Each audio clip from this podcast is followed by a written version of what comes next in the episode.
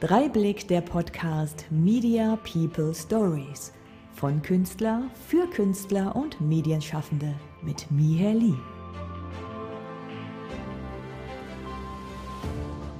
Heute wird es spirituell. Ich habe eine Schauspielerin zu Gast und ihr Motto ist Spiritualität trifft Kunst. Was sie genau macht, und wie sie ihr ganzheitliches Denken in ihr Leben integriert, das erzählt uns heute Feline Witte. Hallo. Hallo, schön da zu sein. Ich bin sehr gespannt über das Thema und was du genau machst und was ja, Spiritualität bedeutet in dem Fall für dich. Ja, das ist eine, eine sehr große Frage, die man gar nicht so leicht in ein paar Sätzen beantworten kann für mich ist Spiritualität ähm, eigentlich im Grunde genommen die, der Weg zu sich selber und zur eigenen Bewusstseinsentfaltung und zum Verstehen des eigenen Seins, körperlich, seelisch, geistig. Und das ist natürlich ein, ja, ein Prozess und ein unglaublich spannender Weg. Und da gibt es so viele verschiedene tolle Themenbereiche, in die man eintauchen kann. Und ja, ich bin dabei, mich da so ein bisschen zurechtzufinden und durchzuwursteln. Wenn man hört, es ist ein Prozess, klingt das so, als wärst du jetzt schon 40, 50, keine Ahnung, und hast das Leben kennengelernt in der ganzen Fülle. Aber du bist erst 23 genau. und hast von so einem Wissen dir angeeignet und weißt, man muss das Leben ganzheitlich sehen. Woher kam denn dieser Gedanke in dir? Hm, ich weiß gar nicht, ob das so ein Gedanke war, den ich von einem auf den anderen Moment hatte. Ich glaube tatsächlich eher, das hat sich auch über die Jahre so ein bisschen entwickelt, weil ich mir immer so einzelne Bereiche angeschaut habe, zum Beispiel Thema Ernährung oder einfach sehr stark in meine Psyche eingetaucht bin und dann meinen Körper viel angeschaut habe, weil ich auch früher viele körperliche Probleme hatte und so bin ich mehr und mehr irgendwie darauf gestoßen, dass das alles total miteinander verbunden ist und sich sehr bedingt gegenseitig. Also vor allem der Körper und der Geist sind meiner Meinung nach total eng miteinander verwoben. Und ja, dann habe ich mich da, ich habe auch sehr viel gelesen, sehr viel angehört, also mir verschiedene Quellen einfach rausgesucht und mich informiert. Und so bin ich darauf gestoßen. Damit alle Zuschauer auf YouTube und Zuhörer auf den Podcast-Portalen auch dranbleiben bis zum Ende, teaser ich jetzt mal, dass du auch eine wundervolle Gesangsstimme hast und die am Ende uns was vorsingen möchtest. Ne? Das heißt, dranbleiben lohnt sich. Du hast ja. neben deiner Schauspielerei eine Reiki und jetzt kommt Kartenlegerausbildung gemacht. Ja. Wie passt das zusammen und wie nutzt du das auch für deine Künstlerlaufbahn? Ja, also das passt total gut mit Schauspiel zusammen, was man auf den ersten Blick vielleicht gar nicht denken würde. Aber Schauspiel hat ganz, ganz viel mit Menschenkenntnis zu tun und mit sich in andere Menschen einfühlen zu können. Weil wenn du eine Rolle bekommst, mit der du dich so auf, auf den ersten Blick vielleicht gar nicht assoziieren kannst, also jetzt so das Extrembeispiel ist immer, keine Ahnung, du musst eine Mörderin spielen und du hast noch nie einen Menschen ermordet im besten Fall ähm, dann musst du dich ja irgendwie in die Gefühle und in die Gedankenwelt dieser Person reinfühlen können. Und ich war schon immer extrem feinfühlig und ich liebe das einfach, Menschen und Dinge so zu analysieren und zu verstehen. Und ich finde, der menschliche Verstand und die menschliche Gefühlswelt ist sowieso was sehr Faszinierendes. Ähm, da habe ich auch ganz viel drüber geredet und, und gelesen schon in meinem Leben. Ich habe mal versucht, irgendwie Psychologie, also ich hatte überlegt, Psychologie zu studieren, waren wir aber doch irgendwie zu, ja, nicht kreativ genug. Und wenn du als Schauspielerin jetzt äh, dich in so eine Rolle reinversetzt, dann bedingt sich das total super, wenn du im Privatleben auch sehr feinfühlig bist. Und das ist auch so ein bisschen das, was beim Kartenlegen zum Tragen kommt. Ähm, so diese, diese verschiedenen Puzzleteile zu einem Bild zusammenzusetzen und den Menschen als Ganzes zu begreifen und auch dem Menschen das Gefühl zu geben, dass er geborgen ist und ja, sich bei dir fallen lassen kann. Das passt total super zusammen. Also ja. Das hast du eben gesagt, du musst vielleicht auch mal eine Mörderin spielen und willst dich da hineinversetzen. Ja. Reiki hat ja was mit Energie und Handauflegen und so zu tun. Ja. Wie kann man sich das vorstellen? Gehst du dann in so eine Leichenhalle und gehst in Kontakt mit, mit Toten, um da in die, in die Psyche der Mörder reinzutauchen oder was machst du da? Nein, also das auf jeden Fall nicht. Ähm, jetzt zum Beispiel in dem Fall, also ich habe jetzt ähm, in letzter Zeit tatsächlich zweimal eine Kindermörderin gespielt. Und was, was mein Ansatz ist, ist, dass ich versuche, diesen Charakter und diese Rolle hm, in allen Schichten zu greifen und nicht irgendwie abzustempeln und sagen, gut, okay, das ist jetzt eine Kindermörderin, sondern es sind zu Fragen so, was bringt einen dazu, sowas zu machen? Was ist dieser, dieser Person, diese, dieser Rolle passiert? Wie fühlt die Person? Wie denkt die Person? Ähm, ja, das wie, sind wie ja, genau, das sind ja Fragen, die so ein, so ein Schauspieler generell ja macht. Ne? Wo kommt die Person ja. her und wie, was und überhaupt? Jetzt hast du auch das Kartenlegen ja für dich entdeckt und nutzt ja. es ja auch für diese Rollenarbeit. Wie kann man sich das vorstellen? Was legst du da genau?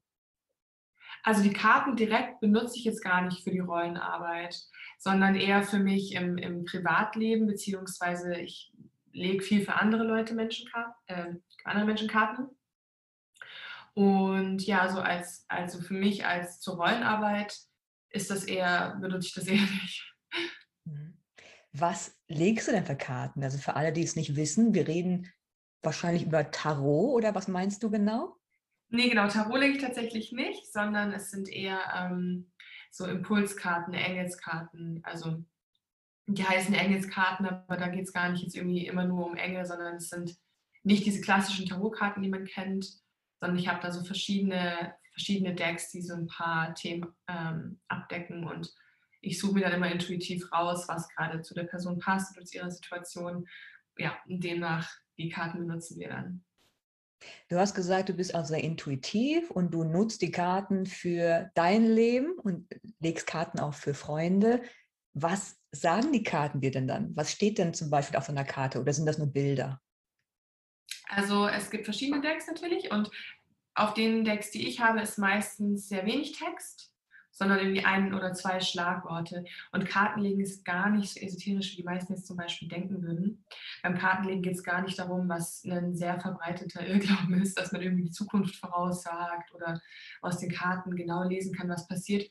Und darum geht es gar nicht, sondern die Karten sind eigentlich, also das ist wissenschaftlich relativ gut zu erklären, auf einer quantenphysischen Ebene, wenn er sich so ein bisschen auskennt. Ähm, es hat ganz viel mit dem, mit dem Gesetz der Anziehung zu tun weil ja alles Schwingung hat, Energie ist ja überall, wir sind alle aus Energie und du ziehst im Prinzip die Karten, die dieselbe Schwingung haben wie du, beziehungsweise du hast eine Schwingung und durch das Resonanzgesetz wirst du genau die Karten ziehen, ähm, die mit dir in Resonanz gehen zur Zeit, zu deiner passenden Situation oder deinem, ja, deinem Lebensabschnitt. Insofern ist das gar nicht so esoterisch und dann geht es eher darum, anhand der Karten zu gucken, okay, wo stehe ich gerade in meinem Leben, was sind meine Stärken, was bringe ich schon mit, wo habe ich vielleicht noch Herausforderungen und, und was sind die nächsten Schritte. Also es geht eher darum, sich selber besser begreifen zu können, sein Inneres besser zu, zu begreifen, weil man kennt es, wenn man oft irgendwie merkt, hm, irgendwie bin ich nicht zufrieden oder in irgendeiner Situation fehlt mir was oder es passt nicht so ganz zu mich, ist nicht ganz stimmig, aber man kann es schwierig benennen.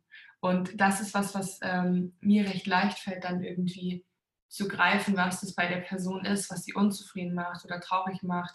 Und anhand der Karten ist das nochmal so ein, mm, ja, so ein weiterer Baustein, der mir quasi hilft. Ähm, zum einen habe ich dann die Karten, aus denen ich sehe, ah, okay, das ist so das Grundthema. Und zum anderen bin ich dann eben noch so feinfühlig, dass sich das irgendwie zu so einem Bild zusammensetzt. Und im besten Fall geht die Person dann aus dem Reading raus und, und hat ein bisschen mehr über sich selber verstanden und weiß vor allem auch, okay, wie gehe ich jetzt weiter, was sind meine nächsten Schritte, wie kann ich mein Potenzial noch mehr entfalten und leben. Sind die Sprüche auf den Karten nicht allgemeingültig? Das heißt, wenn du eine Karte ziehst, würde das nicht auf jeden irgendwie zutreffen? Man kennt ja diese Tageshoroskope, die man so in Zeitungen liest. Das kann man ja so interpretieren, dass es dann halt passt. Genau. Ähm, es kommt ein bisschen auf die Karten an. Ich habe eigentlich Karten, die genau das nicht sind, weil ich das auch mal ein bisschen schwierig finde, je allgemeiner die Aussage ist. Klar, genau wie du sagst, es passt dann auf jeden, sondern ich habe mir auch Karten geholt, die wirklich spezifisch ins Thema reingehen. Also wenn du jetzt zum Beispiel merkst, okay, ich bin gerade durch irgendeine Situation getriggert oder irgendwas löst bei mir starke Gefühle aus und ich kann das irgendwie nicht auflösen und ich weiß nicht so ganz, was, wo das herkommt. Und dann ziehst du zum Beispiel die Karte Probleme aus der Kindheit oder Wunden, die noch im Zusammenhang mit den Eltern stehen. Dann ist das schon ziemlich eindeutig. Und so versuche ich ein bisschen direkt immer in die Themen reinzugehen, hm, weil diese Tageshoroskope, ja klar, die sind ganz cool, aber ich lasse von sowas eher immer die, die Finger, weil es da in dem Bereich leider auch sehr viele Leute gibt, die nicht so wirklich wissen, was sie tun und sich der Verantwortung, die sie tragen, nicht ganz bewusst sind. Mhm. Da muss man so ein bisschen schauen, wenn man jetzt aus so einer Klatsch- und Tratsch-Zeitung das Horoskop liest, wie ernst man das für sich nimmt oder ja. Du hast ja eine Schauspielausbildung absolviert. Hast du das nach außen getragen, dass du sowas machst in deiner Freizeit oder hast du das im stillen Kämmerlein gemacht? Mm, also ich würde sagen, am Anfang war ich damit eher noch ein bisschen zurückhaltend, was aber, glaube ich, gar nicht ähm, daran lag, dass die Leute in meinem Umfeld äh, das nicht respektiert hätten oder komisch darauf reagiert hätten, sondern es war eher so eine Sache, die von mir selber aus noch nicht so ganz, ja, wie soll ich sagen, ich war mir noch nicht noch nicht so ganz sicher, ob ich das nach außen hin leben möchte, weil man ja auch schnell dann einen Stempel aufgedrückt bekommt. Und das hat sich aber über die Jahre relativ, ja, ich habe mich da so freigeschwommen, würde ich sagen. Die haben das schon mitgekriegt und die, die meisten Leute sind auch total offen und nehmen sowas sehr cool auf. Und ich meine, das ist eine Sache, wenn man damit nichts anfangen kann, dann ist das in Ordnung und das ist ja total, also jedem Menschen selber überlassen. Aber grundsätzlich bekomme ich schon eigentlich sehr positives Feedback darauf immer. Also die Leute haben einfach viel Interesse und, und ja, finden das auch spannend, so was ich so zu erzählen habe. Und hm, der gemeinsame Austausch ist halt, also ich finde, man kann sich mit diesen Themen sehr schnell, sehr gut kennenlernen, weil das halt nichts ist, was irgendwie so oberflächlich ist irgendwie. Du hast gesagt, du bist sehr intuitiv. Mhm. Wenn jetzt jemand sagt, so, wow, ich bin jetzt nicht der Sensibelste, ich habe jetzt nicht so die Empathie, wenn er sich so ein Kartendeck kauft, kann er sich sicher sein, dass das, was er zieht, dann wirklich stimmt? Also kann da jeder hingehen und sagen, so, ich hole mir jetzt so ein, so ein Tarot- oder Engelskartendeck, was du besitzt und mach das? Oder ist das so typabhängig? Also grundsätzlich kann das jeder. Ich sage immer auch so dieses feinfühlig sein und, und verbunden sein mit allen Menschen und, und ja, Dinge wahrnehmen können, dass die Veranlagung hat jeder. Jeder könnte das und niemand ist spiritueller als irgendjemand anders sondern manche Menschen haben einfach einen leichteren Zugang dazu. Oder andersrum, bei manchen Leuten ist der Zugang vielleicht ein bisschen verschüttet.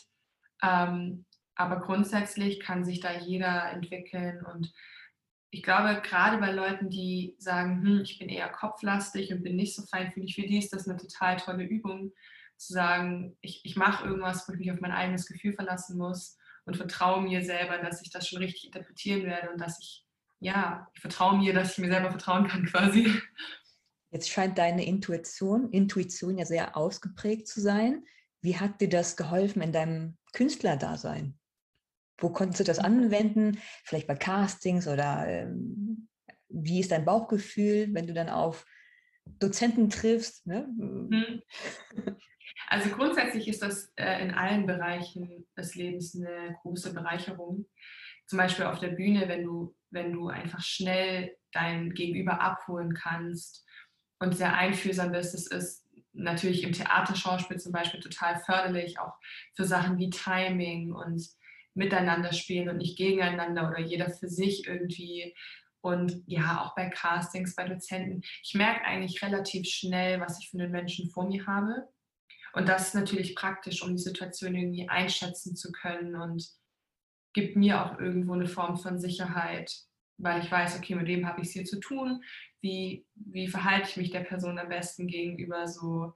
Was machst ähm, du denn, wenn du dann merkst, wow, die Person ist mir nicht wohlgesonnen, die Person lügt vielleicht oder ne, du spürst da irgendwie was Negatives, wie verhältst du dich dann der Person gegenüber? Das kommt natürlich total auf die Situation an, aber grundsätzlich ähm, ist das tatsächlich was, was ich sehr schnell merke. Mhm also ich finde, man spürt es einfach, wenn irgendwie eine Person dir gegenüber keine gute Intention hat oder irgendwie nicht ehrlich ist. Das liegt aber auch daran, dass ich eine, eine, eine sehr ehrliche Person bin. Ähm, das ist zum Beispiel ein spannendes Thema, weil ich oft äh, damit zu kämpfen habe noch. Das ist noch was, was ich noch lerne, ähm, wann ich sozusagen diese Themen anspreche und die Person damit konfrontiere oder wann ich merke, so, okay, das ist jetzt hier nicht der richtige Rahmen und es ist auch nicht meine Aufgabe, jedem Menschen auf irgendwas hinzuweisen. Nur ich bin halt so, dass ich auch sage, hey, wenn, wenn irgendwas dich stört oder wenn du irgendwas merkst, so sag mir das, weil ich immer bestrebt bin, mich selber zu entwickeln. Und es ist manchmal nicht ganz einfach, sich selber zu reflektieren, ohne jemand von außen, der, der einem da irgendwie eine Hilfestellung gibt. Wir sagen die meisten ja auf sowas, wenn du sagst, hey, sag mir, wenn irgendwas nicht stimmt. Nee, nee, ist alles in Ordnung. Ne? Ja. Und dann muss ja trotzdem ja. mit der Person arbeiten oder spielen. Genau, aber das ist dann also eine Sache von Professionalität. Also ich finde, das muss man ganz klar trennen, zu sagen, okay, wie ich mit der Person privat klarkomme, ist eigentlich ganz egal. So, ich muss halt mit ihr arbeiten können. Und klar, wenn es jetzt irgendwie wirklich an die Grenzen geht von Respektlosigkeit oder Übergriffigkeit oder was man da auch immer so erleben mag, dann ist nochmal eine andere Sache.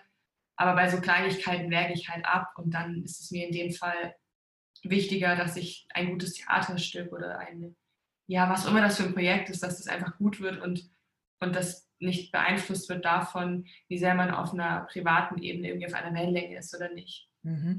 Wie nutzt du denn die Karten zum Beispiel, wenn du ein Engagement reinkriegst oder eine Casting-Anfrage? Legst du die Karten dann, um zu fragen, soll ich da hingehen? Werde ich das Casting bestehen? Kriege ich die Rolle? Machst du sowas im Vorfeld und sagst dann so, ja, gehe ich hin oder ich sage ab?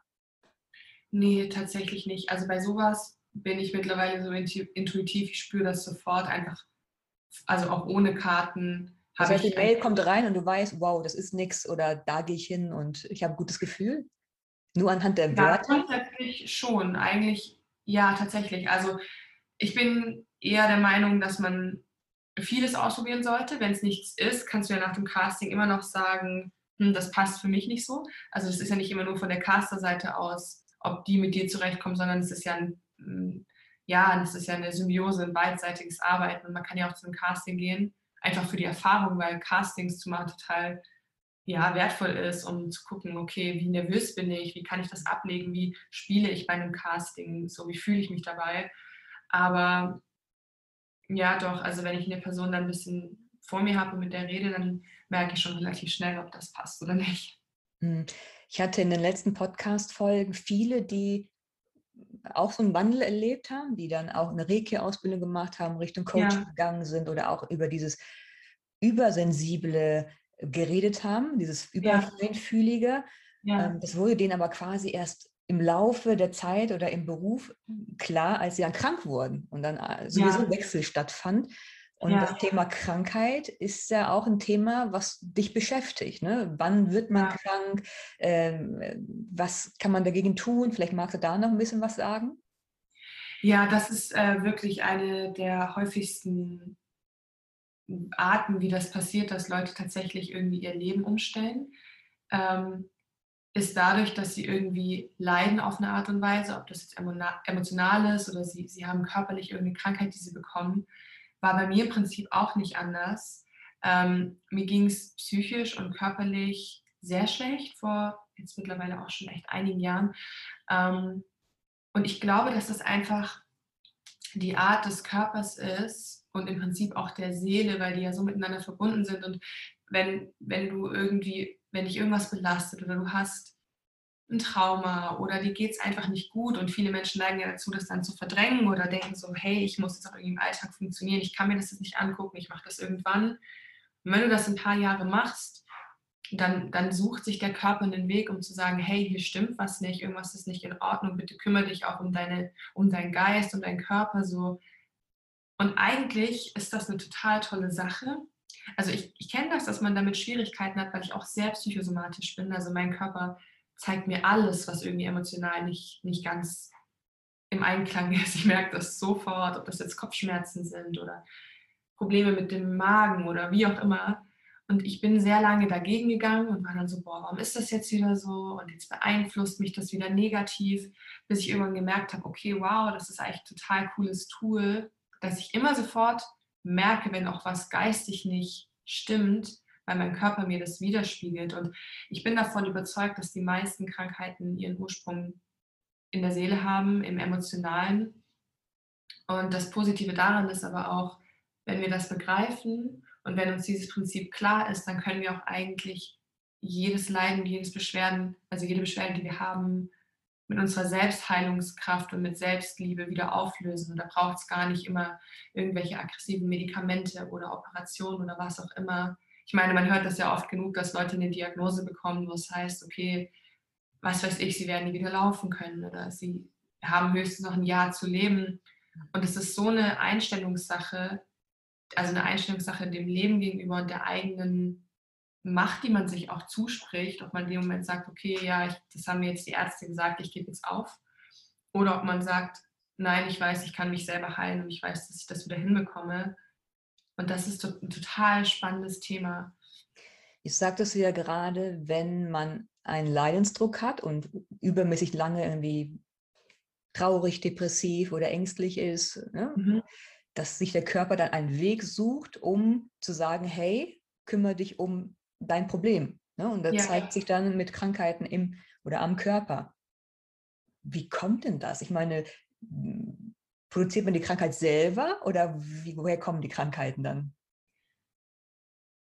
Im Prinzip schon, weil wenn du, wenn du bedenkst, dass deine, deine Seele, ja, wenn man, also wenn man das so sagen möchte, ich finde es ein bisschen ein schönes Bild zu sagen, die Seele wohnt ja im Körper. Und wenn es der Seele nicht gut geht, wie kann es deinem Körper gut gehen? Also wenn du total traurig bist, dann zerrt es ja auch unglaublich viel Energie. Und die Energie fließt ja immer dahin, wo die Aufmerksamkeit hingeht. Und wenn du irgendwie dich in deinem Leben mit Dingen beschäftigst, die dich traurig machen oder du hast ganz viel Ängste oder du bist ein sehr wütender Mensch oder was auch immer das ist, dann fließt deine Energie ja auch dahin. Und dadurch kreierst du ja quasi nonstop diese Gefühle weiter in deinem Umfeld und ziehst es auch in dein Leben, mit dem du dich so doll beschäftigst. Und so gesehen ist das eigentlich gar nicht so, ja, ich finde das gar nicht so erstaunlich, weil für mich ist das, ich kann das gar nicht trennen, Körper und Geist. Für mich ist das mittlerweile so eine Materie irgendwie, dass ich, ja, dass ich da immer nur das Positive draus sehe und sage, okay, ja, ich habe jetzt zum Beispiel Bauchschmerzen, das ist jetzt blöd, Jetzt würde ja so ein rationaler Mensch sagen, ja, Bauchschmerzen, Kopfschmerzen, dann habe ich halt eine Allergie gegen irgendwas, ne? Und der Körper rebelliert dann. Ich glaube, es gibt da gar kein richtig und falsch. Was man aber definitiv sagen kann, ist zum Beispiel bei Allergien, dass auch ganz viel da wieder mit der Ernährung zusammenhängt. Und was Leute oft nicht verstehen ist, ähm, ich, ich höre das oft oder man kennt dieses Phänomen, dass Leute sagen so, ja, ich hatte mein Leben lang nie Probleme, alles war immer gut, ich verstehe das gar nicht und jetzt auf einmal habe ich eine Allergie oder ich bin, ich bin krank, das macht überhaupt keinen Sinn, weil ich hatte bis vor zwei Wochen gar nichts, ich war kerngesund. Nur was man halt nicht vergessen darf, ist, dass der Körper, die Zellen, es gibt ja auch ein sogenanntes Zellgedächtnis und der Körper speichert alles ab. Und wenn du zum Beispiel zehn Jahre lang dich total schlecht ernährst und du sehr fetthaltig ist oder sehr zuckerhaltig oder was auch immer das ist, dann merkst du das nicht sofort, dass in deinem Körper irgendwas nicht stimmt. Aber irgendwann bricht das aus. Das ist so wie dieser berühmte letzte Tropfen, der das fast zum Überlaufen bringt. Und es muss nicht immer, muss nicht immer eine Ursache in der, in der Psyche haben, wobei man auch da sagen kann, wenn jetzt jemand zum Beispiel total übergewichtig ist und ganz, ganz viel isst oder zu wenig isst, ja, das ist dann eigentlich so gesehen nichts Esoterisches, weil es ist einfach eine gesundheitliche, ja, ein gesundheitliches Leiden. Aber auch das ist ja so, warum ist die Person zu viel oder zu wenig? Das ist dann am Ende des Tages doch wieder auf, auf die Psyche irgendwie zurückzuführen. Also das ist das, was ich meine. Man kann das ganz schwierig trennen, finde ich. Aber klar, grundlegend, also ich bin äh, überhaupt nicht gegen Schulmedizin. Im Gegenteil, ich glaube, dass die Wissenschaft und die Spiritualität total super zusammen funktionieren. Ähm, denn ganz, also ganz viele oder fast alle spirituelle, wie man so schön sagt, Phänomene kannst du physisch erklären, kannst du quantenphysisch erklären. Und ja, wenn du alles irgendwie zusammenmixt und einfach weißt, okay, wann gehe ich da jetzt sehr esoterisch so gesehen ran oder wann, wann benutze ich die Heilmittel, die die Natur mir zur Verfügung stellt, daraus entwickelt sich dann so ein ganzheitliches Herangehen, was meiner Meinung nach am effektivsten ist, also aus meiner Erfahrung heraus. Es gibt ein ganz äh, bekanntes Zitat, ne, du hast ja eben Seele genannt als Wort und Körper und Krankheiten. Ähm, das geht, glaube ich, ähm, so, die Seele, also wenn die Seele schweigt, dann weint der Körper oder so ähnlich. Ne? Das ist ja genau das, was du eben meintest, dass wenn du die Seele mhm. und deine ja. Bedürfnisse ignorierst und dauerdepressiv durchs Leben läuft, dass der Körper dann irgendwie anfängt dann mit Magenkrämpfen oder sonst irgendwas. Was ist denn mit Unfällen, die von außen dann passieren? Denkst du dann da genauso, hey, das habe ich dann angezogen? Ähm, hm. Ja, schwieriges Thema. Ähm, ich lehne mich da immer relativ weit aus dem Fenster, weil ich tatsächlich, also ich glaube auch an Wiedergeburt und Karma, aber nicht in diesem herkömmlichen Sinne, ja, du hast was Schlechtes gemacht, du kriegst schlechtes Karma. Das ist für mich gar nicht so das Prinzip von Karma, sondern bei Karma geht es für mich eher darum, hm, die Erfahrungen zu sammeln, die man sammeln möchte und die man, also und dafür also andersrum gesagt, was ich glaube, ist, dass bevor du inkarnierst als Mensch, also bevor ich jetzt als Felin auf die Erde gekommen bin, habe ich mir überlegt, okay, was möchte ich in diesem Leben lernen? So. Und ich bin mir sicher, dass gewisse Dinge, die einem im Leben passieren, auch sogenannte Schicksalsschläge oder Unfälle oder was das ist, den, genau den Grund haben, und das ist schon vorher sozusagen, dass du das selber festgelegt hast, dass das passiert, also sagst du ah. quasi, das Schicksal ist eh schon vorherbestimmt. Äh, ich kann da nichts beeinflussen. Das ist es quasi nee. irgendwo. Nee, das nicht. nee, ich denke, dass gewisse Dinge quasi niedergeschrieben sind, wie man so schön sagt, und dass das, dass du dein Einverständnis dafür gegeben hast als Seele, dass dir das passiert, um die Erfahrungen daraus zu lernen. Trotzdem glaube ich, dass äh, ich bin nicht, ich bin nicht der Meinung, dass wir alle von irgendwas gesteuert werden und keinen freien Willen haben. Im Gegenteil, ähm, denn der, das Gesetz des freien Willens ist meiner Meinung nach im Universum somit das stärkste. Und genau, ich glaube, es geht immer darum zu gucken, okay, was kann ich aus der Situation machen? Weil wenn dir jetzt zum Beispiel ein schlimmer Autounfall passiert, dann ist es ja, der ist passiert und du hast ja den freien Willen zu sagen, okay, wie gehe ich damit jetzt um? So lasse ich mich fallen und ähm, gebe auf oder sage ich zum Beispiel, ja, das, das ist aus einem Grund passiert, was kann ich daraus lernen? Krempel ich mein Leben um? Und gerade Unfälle sind ja auch so eine Sache wie Krankheit. Wie oft hat man das schon gehört, dass Leuten irgendwie ein schlimmer Unfall passiert ist oder die eine Nahtoderfahrung sogar hatten und danach einfach gemerkt haben, hey, ich bin gerade fast gestorben. Wäre ich überhaupt bereit gewesen, so wie ich mein Leben bis jetzt gelebt habe, zu gehen? Oder hätte ich das und das und das alles bereut oder hätte ich das noch machen wollen und dies noch machen können und mit der Person wollte ich noch was klären und gerade rücken. Und ich zum Beispiel bin, ich beschäftige mich gerade viel damit mit diesem Thema, ob, ob es das immer braucht, ob man wirklich diese, dieses Leid erfahren muss, um sich zu entwickeln. Oder ob man auch sagen kann, hey, ich bin, ich bin mir selber so bewusst und so reflektiert. Ich warte nicht erst, bis mir was Schlimmes passiert, um zum Beispiel den Streit mit XY aus der Welt zu schaffen. Ist irgendwas passiert, irgendein so Wendepunkt, wo du dachtest, okay, ich muss was ändern? Du meintest ja eben, du warst depressiv und ne, krank eine Zeit lang. War das der Punkt, wo du angefangen hast, überhaupt in das ganzheitliche Denken reinzugehen? Ähm, ja, kann man eigentlich so sagen. Also die Veranlagung war schon immer da. Und es war auch einer der Gründe, warum ich krank geworden bin, weil mich das dermaßen überfordert hat ich war so feinfühlig schon immer und habe alles mitgefühlt von jedem und konnte mich ganz, ganz schlecht auch abgrenzen früher. Und irgendwann hat es zu so einer, ja, so einer Art Reizüberflutung ge geführt und es war einfach alles zu viel. Und dadurch habe ich mich komplett selber verloren. Mittlerweile ist das, würde ich sagen, das Wertvollste, was mir in meinem Leben jemals passiert ist. Weil nur weil ich mich komplett selber verloren habe, konnte ich überhaupt merken, dass ich gar nicht ich selber war haben denn die, der Wunsch, äh, Schauspielerin zu werden, danach, nach diesem Bruch? Also grundsätzlich wollte ich als erstes immer, immer Sängerin werden. Und dann habe ich irgendwie, war ich ein Jahr in der Musicalschule und habe gemerkt, hm, das geht mir nicht tief genug.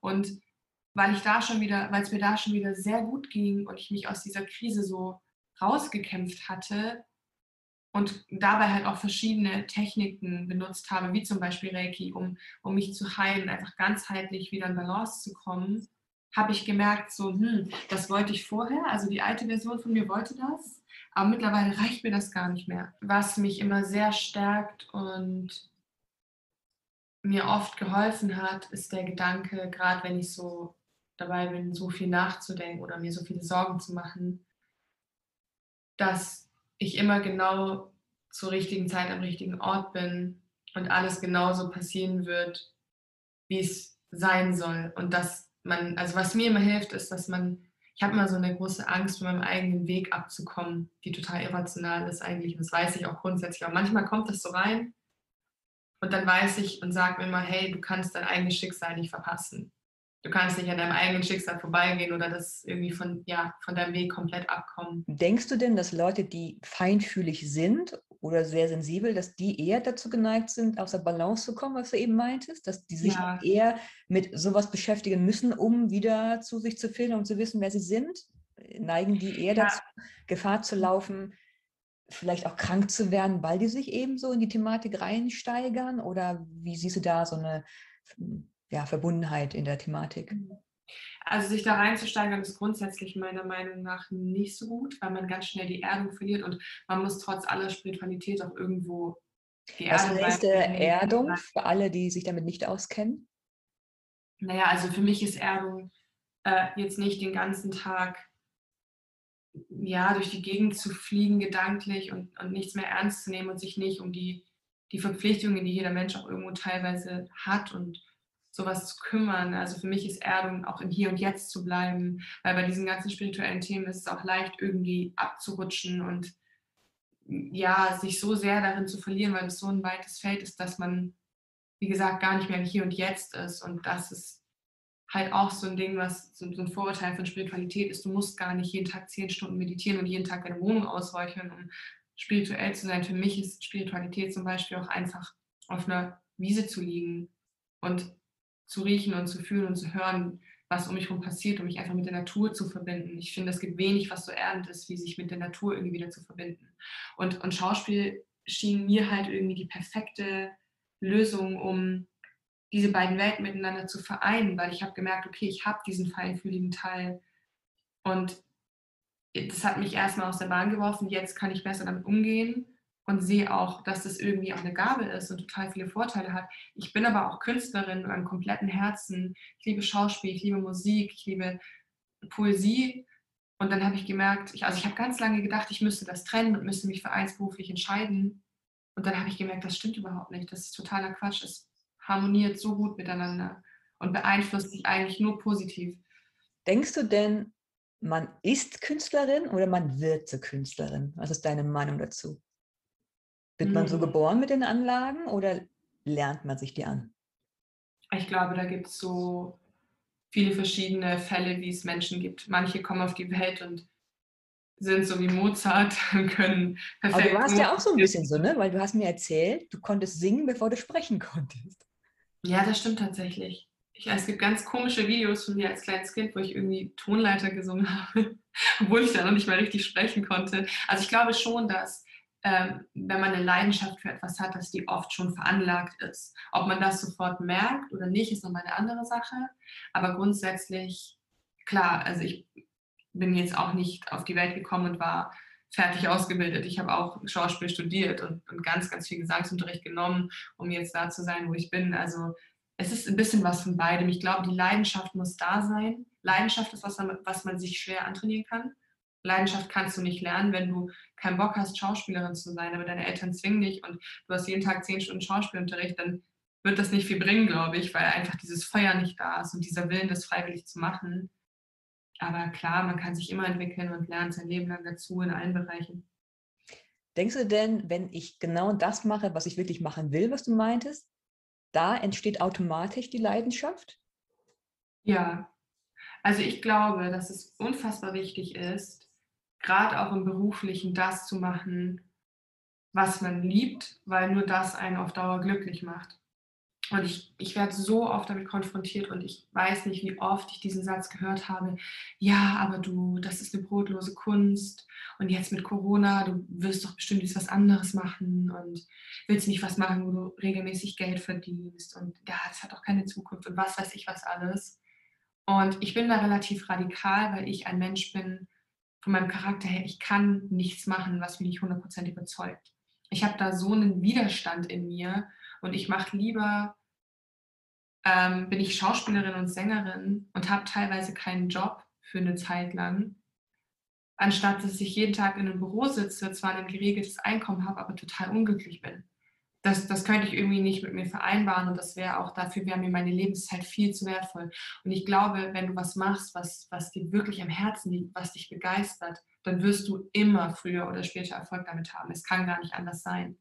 Aber viele sind ja so hm, getrimmt, also dass sie eher auf Sicherheit dann gehen und dann lieber so einen 9-to-5-Job annehmen, ja.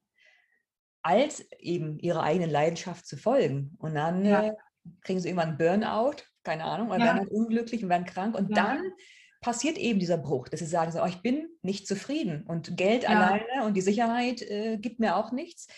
Und ich hatte ja auch mal einen Podcast-Gast, der mir kurz vor der Rente dann gesagt hat, hey, ich bin nicht zufrieden. Ich breche lieber kurz vor der Rente meinen Job ab und gehe in die Schauspielerei. Cool. Wahnsinn. Und ja. weil er erkannt hat, dass das, was er macht, auch wenn es ihm Geld bringt und Ansehen, keine Ahnung was, nicht erfüllt und er so mhm. nicht ja, weiterleben möchte. Das ist ein radikaler Schritt gewesen, auch kurz vor der Rente, ja. dann diesen sicheren Job zu kündigen, in die Freelancer-Basis zu gehen. Ja. Also, aber bei ihm hat es dann auch recht spät erst eingesetzt, oder dieser Wunsch. Und auch Krankheit und sowas folgte. Ja. Warum passiert das manchmal später, manchmal früher? Und du bist 23 und wusstest, ich möchte Schauspieler werden, ich bin Künstler, aber viele können mit dem Begriff Glück oder was macht mich leidenschaftlich äh, oder wo finde ich die Leidenschaft nichts anfangen. Und die wissen nicht, was sie glücklich macht und ja. suchen dann oder müssen erst krank werden, um zu merken, okay, ja. das ist es dann nicht. Und dann sind sie schon eh mit einem halben Bein äh, ne, im, im, Sterbebett oder wie man sagt. Also wie ja. kann man das umgehen, dass man dann wie du mit 23 bereits weiß, mhm. okay, das ist mein Weg, das macht mich glücklich. Ja, also ich glaube, das ist eine Sache, die fällt mir auch immer wieder auf, gerade in meiner Generation. Wir leben in einer Welt, in der es so viele Möglichkeiten gibt, was total wundervoll und wertvoll ist. Aber die Schattenseite davon ist, dass man vielleicht total überfordert ist. Ich kenne das von so vielen Leuten, die sind so, okay, ich kann das und das und das studieren und die Ausbildung machen und da eine Weiterbildung und ich kann ins Ausland gehen und ich habe so viele Möglichkeiten, aber was will ich überhaupt? Und ich, ich bin tatsächlich sehr privilegiert in dem aber Sinne. Wenn du sagst, äh, die haben die Auswahl, die können das, das und das machen, ja. dann ist das doch zeitgleich das, was sie wollen, oder nicht? Ja, genau, das, das ist, was ich äh, sagen wollte. Ich bin sehr privilegiert, weil ich schon immer wusste irgendwie, es gibt diese zwei Sachen, die ich machen will. Alles andere macht mir keinen Spaß auf einer beruflichen Ebene, werde ich nie machen. Und ich glaube, dass ganz viel auch vom Umfeld abhängt, wie früh oder spät man dann wirklich merkt, okay, irgendwie macht mich das gerade nicht glücklich oder ob man überhaupt erst einen Job macht, der einen nicht glücklich macht. Weil ich zum Beispiel hatte das große Glück, dass meine Eltern mich von Anfang an unterstützt haben und gesagt haben, hey, du musst immer das machen, was, wo dein Herz dich hinzieht. Und wenn das die Bühne ist, wenn das das Drehen ist oder, oder eine Reiki-Ausbildung, dann mach. Hauptsache, dir geht's gut. Und wenn Leute das aber nicht haben oder vielleicht nur mit Menschen befreundet sind, die auch so ein bisschen eher rational veranlagt sind und sagen so, hey, du willst Schauspieler werden, mach das lieber nicht, dann ist es natürlich schwieriger zu sagen, doch, ich mache das trotzdem und ich mache das gerade deswegen, als wenn man irgendwie Leute hat, die einem so unter die Arme greifen. Und deswegen denke ich, dass es da auch so Unterschiede gibt. Das ist wie zum Beispiel ein Podcast-Gast. Äh, Vielleicht hatte der keine Unterstützung vorher oder ja, es ist auch natürlich, jeder Mensch ist anders in der Entwicklung und vielleicht hat er bis zu dem Zeitpunkt, wo er diese berufliche Veränderung gemacht hat, ganz viele andere Dinge in seinem Leben gehabt, die er auch noch heilen musste, verändern musste. Ich glaube, da gibt es keinen, das ist der Weg oder so und so muss man das machen und so muss das sein, weil jeder Mensch ist anders und jeder Mensch hat, braucht seine andere Zeit, um Dinge umzusetzen oder Dinge zu reflektieren. Und ich bin einfach super krass reflektiert. Ich bin zu reflektiert teilweise. Also ich überdenke alles und das ist halt zum Beispiel auch nicht, ich, ich wünschte zum Beispiel, ich könnte manchmal ein bisschen rationaler sein.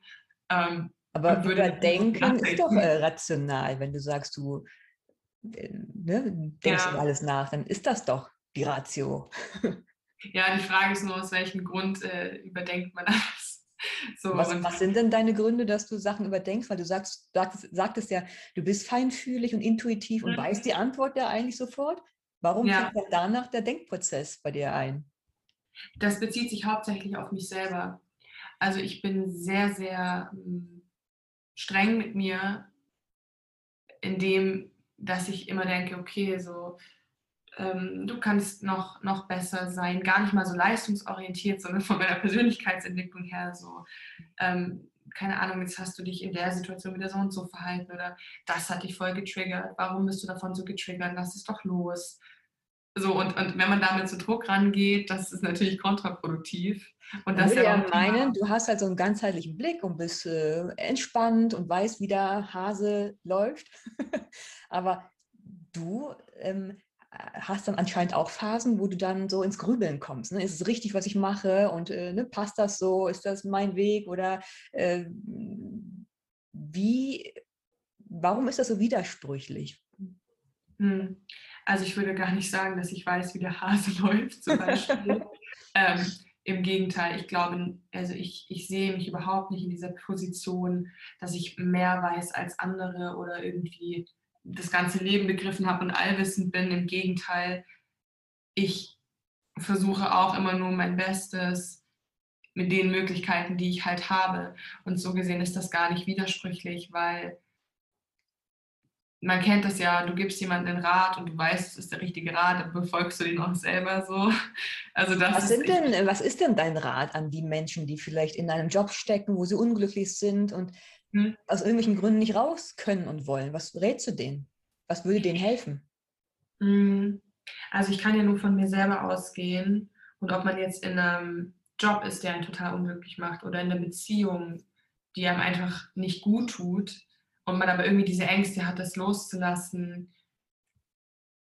Was, was mir geholfen hat und was auch das Einzige war, was mich dazu gebracht hat, diese Sachen dann loszulassen, war tatsächlich Vertrauen. Weil wenn du kein Vertrauen hast in dich selber zum einen, dass du mit der Situation, die danach auf dich zukommen wird, dass du damit umgehen kannst und das Beste draus machen wirst. Und wenn du kein Vertrauen hast, dass du auch vom Leben irgendwie getragen wirst und dass das alles seinen Sinn hat, dann ist es natürlich sehr schwierig, aus dieser Comfort Zone rauszukommen. Und was ich allen Menschen raten würde, ist, okay, wenn du nicht unglücklich bist, das ist ja keine Option im Prinzip. Also für mich ist es immer so, es ist doch keine Option, unglücklich zu bleiben. Also es kann ja nur besser werden und hab einfach ein bisschen Vertrauen in dich selber, dass du es auch, es hat ja auch irgendwas mit Selbstliebe zu tun, hab Vertrauen darin, dass du es verdient hast, einen Job zu haben, der dich glücklich macht oder hab Vertrauen, dass du, auch wenn jetzt zum Beispiel gerade dein Herz gebrochen ist, dass du irgendwann jemand findest, der dich so liebt, wie du es verdienst. Aber dafür musst du zum Beispiel halt erstmal dich selber lieben. Und das sind so Themen, wo, wo ich immer sage, okay, so du, du schaffst das, so arbeite einfach an dir selber und, und löst dich aus allem raus, was dich nicht glücklich macht, weil das ist keine Option. Und du musst erstmal in diesen Zustand von Null kommen, auf diesen neutralen Boden und dann was zu kreieren, was, was dich glücklich macht und was dich erfüllt, ob das jetzt eine Partnerschaft ist oder eine neue Wohnung zu finden oder ein Job, ist eigentlich ganz egal. Und das sind so die Sachen, die ich, die ich immer rate. Und natürlich auch, es ist wichtig, genau zu wissen, was man möchte. Wie hat dich jetzt dein Denken mit, also dieses ganzheitliche Denken mit Ernährung, mit Reiki, mit äh, Astrologie, Tarot, also Kartenlegen, ähm, weitergebracht mit deiner Kunst? Weil das Motto lautet ja, Spiritualität trifft. Kunst. Mhm. Wie konntest du das wirklich integrieren und zu einem machen? Oder trennst du das? Mhm. Weder noch. Also ich verbinde es nicht krampfhaft miteinander, ich trenne es aber auch nicht. Der Übergang ist sehr fließend. Grundsätzlich kann ich sagen, meiner Meinung nach, je gefestigter du als Privatperson bist, desto gefestigter bist du auch in deinem Beruf, gerade als Künstlerin. Es geht ja auch ganz viel bei Schauspiel um eine, um eine Ausstrahlung, die man hat, was man nach außen sendet. Kunst kann auch total heilend sein, weil Kunst und Schauspiel, wir sagen Poesie, Malerei, was auch immer das ist, es kann einem einfach helfen, eine neue Sichtweise einzunehmen. Und Denkst du denn, dass alle, die jetzt sich ausbilden lassen Richtung Gesang, Schauspiel oder Tanz, dass die eh mit anderen Augen durch die Welt gehen? Ich glaube schon, dass Künstler und Künstlerinnen auf jeden Fall eigentlich durch die Bank weg alle sehr emotional und sehr feinfühlig sind, alleine weil sie diesen Blick für Details haben. Ob das jetzt ein Maler ist oder ein Schauspieler, du, du musst irgendwie dieses Auge fürs Detail haben und, und Dinge versuchen zu, also Künstler versuchen ja immer was zu greifen und Emotionen irgendwie zu verdeutlichen. In einem Tanz oder in einem, in einem Song oder in einem Gemälde oder auf der Bühne. Und ich glaube schon, dass diese Menschen grundsätzlich sehr dazu neigen, emotional zu sein. Glaube ich schon, ja. Also ich bin total emotional und eigentlich alle Schauspielerinnen, Kollegen, Kolleginnen, die ich kenne, sind auch sehr emotional und einfach, ja, sehr, sehr feinfühlig gewesen. Sehr mhm. feinstofflich. Du nutzt dann deine Spiritualität, um dich zu kräftigen oder dich zu festigen, meintest du ja? Ja, im Prinzip kann man das so sagen. Also ich habe mich dadurch, dass ich mich durch diese Themen selber verstanden habe und ganz, ganz viel geheilt habe in mir, bin ich jetzt die selbstbewusste Person, die ich bin. Und das wirkt sich natürlich total in meinem Schauspiel auch aus und in meinem Auftreten generell. Also ich glaube, du, du trittst natürlich anders auf eine Bühne, wenn du total gesund bist und irgendwie, also und wie gesagt, ich, es ist nicht so, dass ich keine Probleme hätte und nicht manchmal struggle oder sonst was habe, aber grundsätzlich hat mich das schon sehr gestärkt und mir einfach eine, eine Sicherheit und ein Vertrauen in mich selber gegeben, was ich vorher so nicht hatte. Mhm. Und so fließt das ineinander und bedingt sich positiv. Lass uns doch mal zu den drei Leitsätzen von Dreiblick gehen, ne? zu den drei Fragen, um dich mal ein bisschen kennenzulernen. Feline, wie siehst du dich? Hm, ja, das ist eine tolle Frage. Ich sehe mich einfach als einen Menschen, der eine ziemlich große Vision mitgebracht hat. Und zwar ist es die, andere Menschen zu erreichen und in Menschen Impulse und Gedankenanstöße auszulösen. Ob das jetzt durch die Kunst ist oder durch die Spiritualität, spielt für mich eigentlich gar keine Rolle. Es geht mir einfach darum, so vielen Menschen wie möglich helfen zu können, zu sich selber zu finden und ihr wahres Sein zu leben und ihr ganzes Potenzial zu entfalten. Weil ich glaube, je mehr Menschen mit sich selber im Reinen sind und je mehr Menschen diesen Frieden für sich leben, desto mehr ist auch auf der Welt Frieden. Weil der eigene, also der Frieden fängt ja irgendwie immer bei einem selbst an. Und das ist, kann man so ganz grob runterbrechen, meine Vision oder das ist, wie ich mich sehe. Frage zwei ist, wie sehen dich andere? Hm. Ich glaube, das kann ich gar nicht beantworten, weil ich denke, dass es, dass es darauf so viele Antworten wie Menschen gibt. Und das ist voll, voll okay, damit bin ich voll fein. Es gibt Leute, die sind so, boah, voll cool, voll spannend, erzähl mir mehr. Und es gibt Leute, die sagen so, was für ein Bullshit, was redest du da? Und beides ist okay. Also das muss jeder für sich selber entscheiden und jeder hat andere Interessen. Du zeigst uns da auch eine sehr private Facette von dir, ne? Ja. Losgelöst von Schauspiel und Gesang, auch das, was du halt dann privat machst oder halt auch halb beruflich. Und das ist ja etwas, was man so nicht in der breiten Masse kennt. Also auch sehr mutig darüber zu reden, finde ich. Aber auch deine Chance dann, dich sichtbarer zu machen ne? in dem Metier, wenn du damit mhm. ja auch dein Geld verdienen möchtest, dass die Leute sagen, wow, die Feline, die möchte ich gerne privat kennenlernen. Ich möchte bei ihr eine Sitzung buchen oder sie auf die Bühne stellen. Sie kann gerne für mich singen, was du ja gleich machen willst für uns, ne? weil du ja auch super schön ähm, performst oder halt eine super schöne Singstimme hast. Ich freue mich da schon. Aber vorher kommen wir noch zur dritten Frage von Dreiblick und die lautet, wie möchtest du denn gesehen werden? Ich glaube, also ich bin der Meinung, wenn ich sage, ich möchte so und so gesehen werden, dann definiere ich mich. Und ich tue mich immer sehr schwer damit, mich zu definieren, weil ich selber ja noch so in einem Prozess bin, der, glaube ich, auch niemals aufhört, solange ich lebe. Und ich möchte mich gar nicht in so eine Schublade stecken und sagen, so und so möchte ich gesehen werden, sondern ich bin einfach, wer ich bin. Und das ändert sich mit jedem Tag. Ich lerne jeden Tag dazu. Ich lerne so viel Neues. Ich entdecke immer wieder neue Dinge an und in mir. Ja, und grundsätzlich, deswegen kann ich darauf, glaube ich, gar keine Antwort geben. Wie möchte ich gesehen werden? Das Einzige, ähm, was mir wichtig ist, ist, dass Leute wissen, dass ich immer eine gute Intention habe, indem ich versuche zu helfen.